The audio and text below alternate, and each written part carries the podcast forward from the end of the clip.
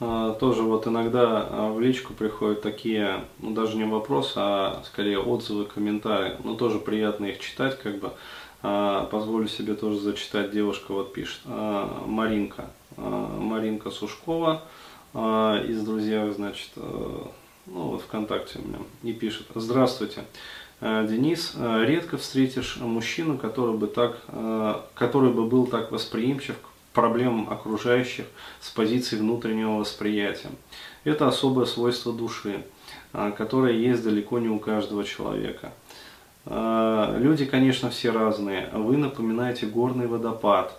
Много мыслей, чувств, много активности, постоянный поиск. И за этим интересно наблюдать, как вы растете и развиваетесь, набираете свою мощь. То есть, ну, очень приятно как бы читать вот такие вот комменты. А, то есть, да, стараюсь. Вот. Но вообще говоря, это действительно такое вот э, свойство духа и души.